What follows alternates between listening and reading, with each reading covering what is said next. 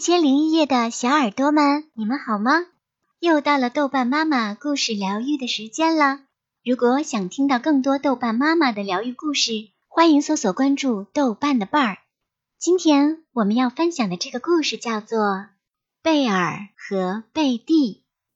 大森林里，小熊贝尔和小兔子贝蒂是一对非常要好的朋友，他们亲密无间，形影不离。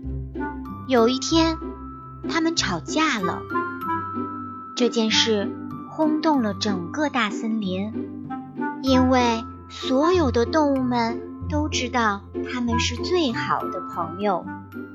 他们不是好朋友吗？怎么会吵起来呢？小松鼠充满疑惑地问：“哦，天哪！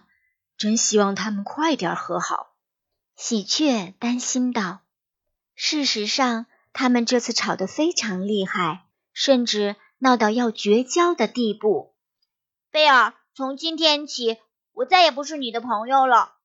嗯，那贝蒂，我也不再把你当朋友了。你送我的东西，我都会通通都还给你的。嗯，我也会把你送给我的东西都还给你的。小兔子说到做到，他回到家，不一会儿就整理出一大箱子东西。这是贝尔送我的小桔灯，这个是贝尔帮我要来的金丝雀的签名卡片，这些是贝尔从家乡给我带来的向日葵的种子，现在。已经长成一棵大向日葵了。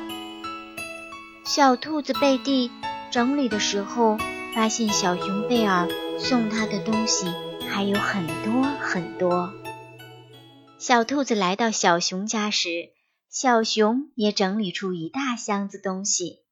这是贝蒂手抄的啄木鸟诗集，还有贝蒂在圣诞节时送我的蜂窝布偶。这个，这个是贝蒂用一个月的时间给我织的一件毛衣。小熊贝尔在整理的时候，发现兔子送给他的东西一点也不比他给贝蒂的少。他们都抱着箱子，看着里面的东西，心里有点不舍，但还是把箱子递给了对方。这是你送我的东西，都还给你。这是你送给我的东西，也都还给你。哎呦，这这么沉！哎，你没事吧？我我帮你抬。不用了，我自己可以。兔子的个子比较小，接过箱子的时候差点摔倒。小熊本来想帮他，却被他拒绝了。他们都感觉好像落了什么东西，还有什么没有还给对方呢？他们都努力的想着。我想起来了，你请我吃过你亲手做的南瓜馅饼。呃，对对，你也给我做过你发明的胡萝卜面包。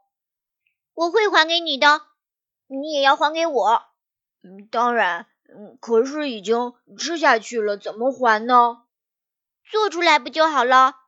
嗯，那行，那一言为定。于是他们各自回到家里去准备。小熊贝尔研究胡萝卜面包怎么做，兔子贝蒂琢磨着南瓜馅饼怎么做。第二天，他们又见面了，手里提着篮子。贝尔，给你。贝蒂，给你。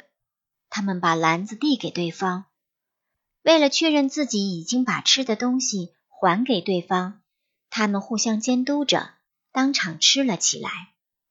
兔子咬了一口小熊做的胡萝卜面包，啊，太难吃了！是吗？小熊有点不好意思。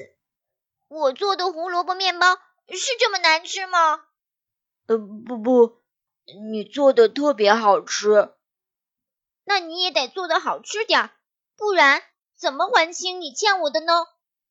轮到小熊吃兔子做的南瓜馅饼了，它只咬了一口，就把整张饼都吃掉了。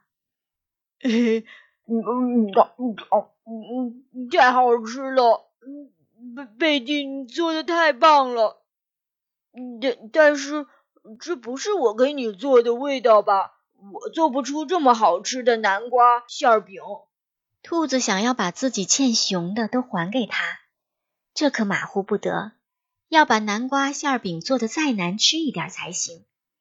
这次不算，我们再回去研究研究。嗯，那行，没问题。隔了一天，他们又见面了，又带来了各自的料理作品。有进步。兔子吃了小熊做的胡萝卜面包，说：“但是比我做的还是差很多。”嗯嗯嗯，有退步。小熊吃了兔子做的南瓜馅饼，苦笑着说：“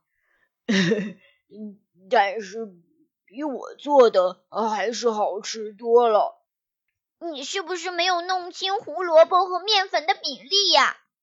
不过我也弄不清怎么样才能做的像你这么难吃。